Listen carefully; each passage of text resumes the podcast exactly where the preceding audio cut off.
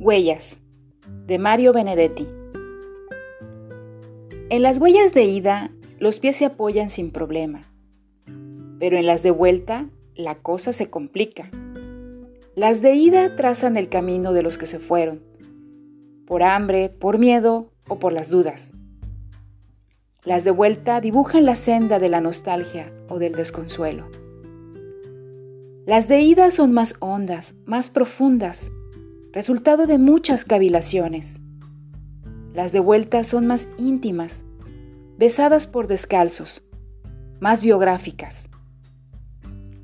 En unas y otras, el denominador común es la esperanza.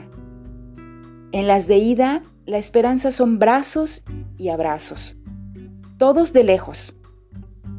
En las de vuelta, la esperanza es que la memoria no haga trampas, que nos espere con los ojos de antes, los brazos de cerca, las calles de siempre, los árboles que no se derrumbaron. Huellas y huellas, rastros y señales, vestigios y utopías. El mundo está allá y está aquí, los prójimos contiguos y remotos. Las próximas huellas serán nuevas, fresquitas. A duras penas crearán otro camino y otra forma de ser y de pisar.